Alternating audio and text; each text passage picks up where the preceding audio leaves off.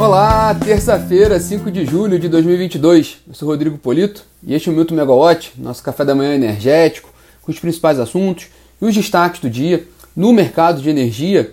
Aqui no Rio de Janeiro hoje 21 graus, tempo ensolarado, esquentando um pouquinho mais do que nas últimas semanas, isso é bom. e entre os destaques de hoje, né, dessa terça-feira, é, está a reunião da ANEL, né? Hoje é dia de reunião ordinária da diretoria da, da agência elétrica. E entre os principais itens da pauta, é, primeiro o reajuste da Energisa Sul-Sudeste, né, ainda naquele processo que a gente tem acompanhado, né, quer dizer, é um processo normal de reajustes, mas a gente tem acompanhado com mais detalhes os reajustes desse ano, principalmente desse trimestre agora, depois das recentes mudanças no, no, no setor com relação ao aporte de 5 bilhões de reais da privatização da Eletrobras na CDE, também a limitação do teto né, do, do, do ICMS para energia elétrica e também o repasse de créditos né, de, de, tributários para os consumidores, o que tem aliviado as tarifas. Então hoje a gente pode ver mais um, como é que vai ser mais um cálculo da ANEEL nesse novo cenário. E hoje quem, quem vai estar passando por essas contas é a Energisa Sul-Sudeste. É uma distribuidora da Energisa, do grupo Energisa, que ela é curiosa, né? Porque em 2017 a Energisa fez a unificação de cinco concessões né, de, que tinham sido adquiridas pelo grupo em 2014, unificando numa só, no, na empresa, nessa empresa Energisa Sul-Sudeste, que atende São Paulo, parte do Paraná e uma partezinha de Minas Gerais, com um total de 840 mil clientes em 82 municípios. O grupo Energisa como um todo tem 11 distribuidoras. Vamos ver como é que vai ser esse, esse reajuste de hoje. Mas um ponto importante dessa reunião de hoje da ANEEL é aquele processo da Âmbar Energia né, um, um, que é uma discussão que, tá, que já tem já tem um certo avanço na ANEEL, né, hoje pode ter uma decisão final é, de que a AMBA pediu para transferir as obrigações de contratos de termoelétricas do leilão emergencial de outubro para a Termo Cuiabá, a termoelétrica que eles já possuem ali, a termoelétrica Mário Covas, né, no, em Mato Grosso, né, uma termoelétrica a gás. É, a ideia da, do, do, grupo Amber Energia, né, que é do grupo JF, é transferir esses contratos e aí não seria necessário construir essas outras térmicas né, e já cumprir a obrigação dessas térmicas pela Termo Cuiabá, os prazos, né? Enfim, essa discussão está, está na, na, na ANEL, por enquanto não, a Amber não tem esse aval, por enquanto ela precisa construir essas térmicas, né? E ela até pretende, se caso tenha que construir, construir ali na região da Termo Cuiabá também. É, vamos ver como é que vai ser essa definição hoje. É, por falar né, em térmicas, né, sobre outras térmicas emergenciais, aí não da AMBA, mas da, do grupo turco Carpowership, né, o Ministério da Economia deu aval para a instalação das térmicas flutuantes do grupo na Baía de Sepetiba, ali no porto de Itaguaí, aqui no Rio de Janeiro.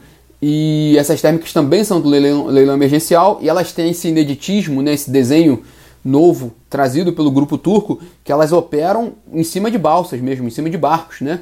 na, na, na costa. Então não há necessidade de construção da térmica na, na, área terrestre. Né? Essas térmicas, inclusive, elas podem ser deslocadas após o fim do contrato. Né? Ela, a térmica e a subestação funciona na, na balsa mesmo, né? na barca, e só tem a ligação da transmissão com o continente.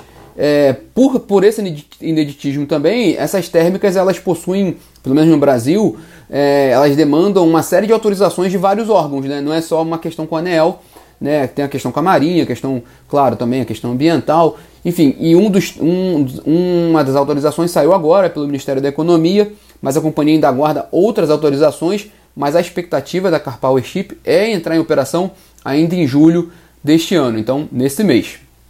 Por falar em térmicas, só para a gente terminar a parte de térmicas, lembrando que há dois leilões importantes de termoelétricas esse ano, um em 30 de setembro, que é daquelas termo, do, aquele leilão de contratação compulsória de termoelétricas da Lei 14.182, da Lei da Privatização da Eletrobras, já tem algumas térmicas a serem contratadas esse ano, e também tem o leilão no fim do ano, aquele, o segundo leilão de reserva de capacidade, né, já teve um no ano passado, a gente tem esse leilão agora, no final do ano também duas oportunidades de negócios importantes para empreendedores de termoelétricas no país.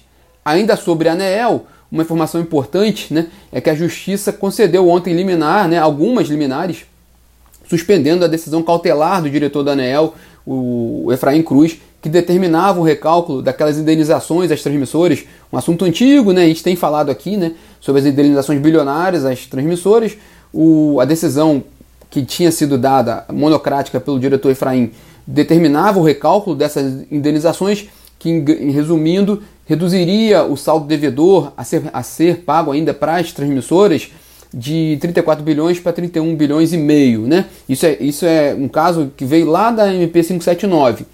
Mas as transmissoras conseguiram algumas liminares derrubando essa decisão do, do Efraim Cruz. Então, o que está valendo agora é a aprovação antiga, né, ainda, do, das remunerações, dos valores que foram aprovados pela ANEEL, ainda no âmbito de uma portaria do Ministério de, de Energia, continua a, a normalidade dessa, do pagamento dessas indenizações.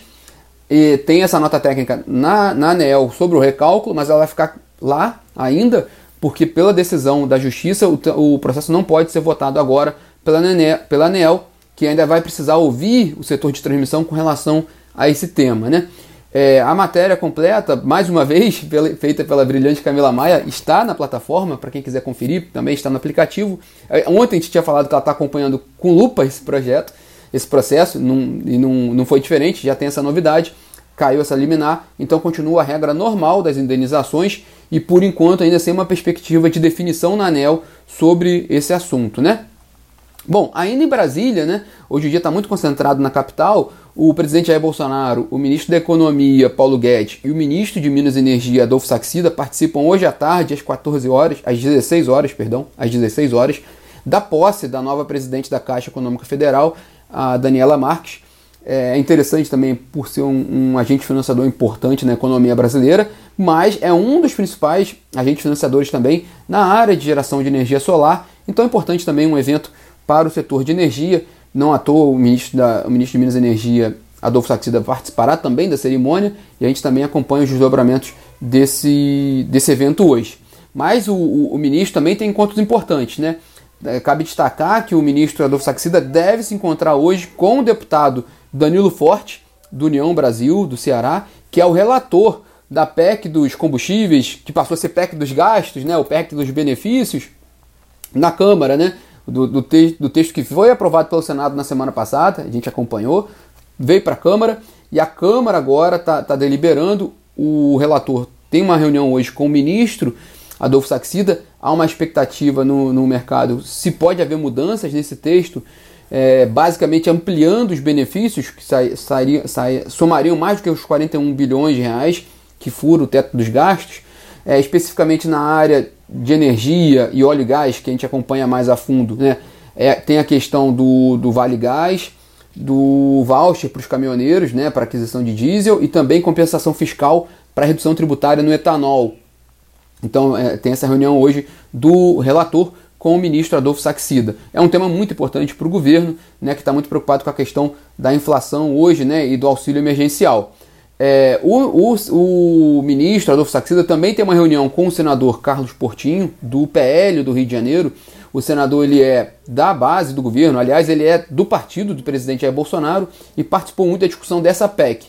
Mas ele também foi um dos principais parlamentares que, que bateu muito ali na questão para que a NBBPAR, a nova estatal criada pelo governo, né, para ficar com a eletronuclear, com o controle da eletronuclear e com a parte brasileira de Itaipu, ela seria em Brasília mas um, um, grupo de parlamentares, e ele, ele foi um dos líderes do Carlos Portinho, para trazer o escritório da NBBPAR para o Rio de Janeiro, né, um pleito grande deles, e, e, a, e a, princípio a, a, sede vai, vai funcionar inicialmente no Rio de Janeiro, né, a parte administrativa, e também, ainda na agenda do ministro Saxida, uma reunião importante com a Abracel, Associação Brasileira de Comercializadores de Energia, né, com o presidente da Abracel, o jornalista Rodrigo Ferreira, né?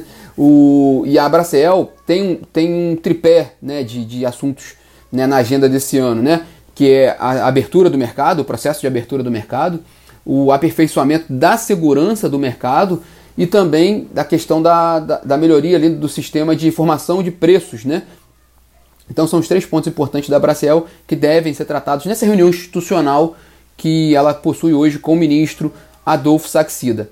E hoje aqui na Megawatt também a gente tem às 5 horas da tarde, né, o Ligados no Preço, em que o nosso time de especialistas comenta né, as questões meteorológicas e as condições de atendimento do Sistema Interligado Nacional e os efeitos nos preços, né, no mercado. É interessante, né, porque essa reunião ocorre às vésperas da reunião do Comitê de Monitoramento do Setor Elétrico, então, até interessante para os integrantes do comitê assistir essa reunião, porque já, já forma mais opinião para a reunião de amanhã, né? Mas é importante porque debate muito, né, detalha muito as questões de condições, as condições do sistema, né? Lembrando que a gente até mencionou um pouco ontem aqui que melhorou, piorou um pouquinho, quer dizer, as condições né, de afluências para o subsistema Sudeste Centro-Oeste para o mês de julho, né?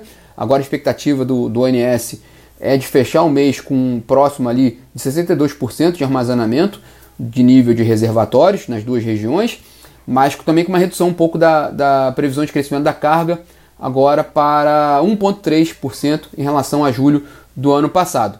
Esse ligado no, no, preço ele é para assinantes da Megawatt. Mais informações vocês podem obter na plataforma e também no aplicativo. É, e para fechar nosso bate-papo hoje com uma última notícia, só uma atualização, porque a gente falou muito de Eletrobras ontem, né? E de fato houve a confirmação da primeira Assembleia Geral Extraordinária de Acionistas da Eletrobras privada para o dia 5 de agosto. Né? Ontem foi aprovada essa, essa, essa convocação, então da, em 5 de agosto tem essa reunião. E nessa primeira reunião de acionistas, agora com a companhia privada, eles vão deliberar os nomes dos novos conselheiros da companhia, serão nove, mais os que vão ser, vão ser votados, né? mais o prazo né, do mandato desses conselheiros já tem uma lista que foi apresentada por alguns dos acionistas, e essa lista consta do, do edital, da proposta da administração. Né, o destaque desses. Tem alguns nomes conhecidos, por exemplo, da Marisete Pereira, ex-secretária executiva do Ministério de Minas e Energia. Tem outros nomes também, como do Ivan Monteiro, ex-presidente da Petrobras, né, que é um nome que está sendo muito badalado para ter um cargo de relevância na Petrobras, ou a presidência do conselho, ou a própria presidência da companhia. Então tem essa lista lá é, e tem essa, essa votação no dia 5 de agosto. A gente também tem uma matéria sobre isso na plataforma. Bom, pessoal, esses são os destaques dessa terça-feira. A gente acompanha de perto a reunião da ANEL de hoje e coloca todas, todas as novidades para vocês na plataforma e no aplicativo. E amanhã a gente está de volta aqui. Tchau, pessoal. Tenham todos aí uma ótima terça-feira. Até amanhã.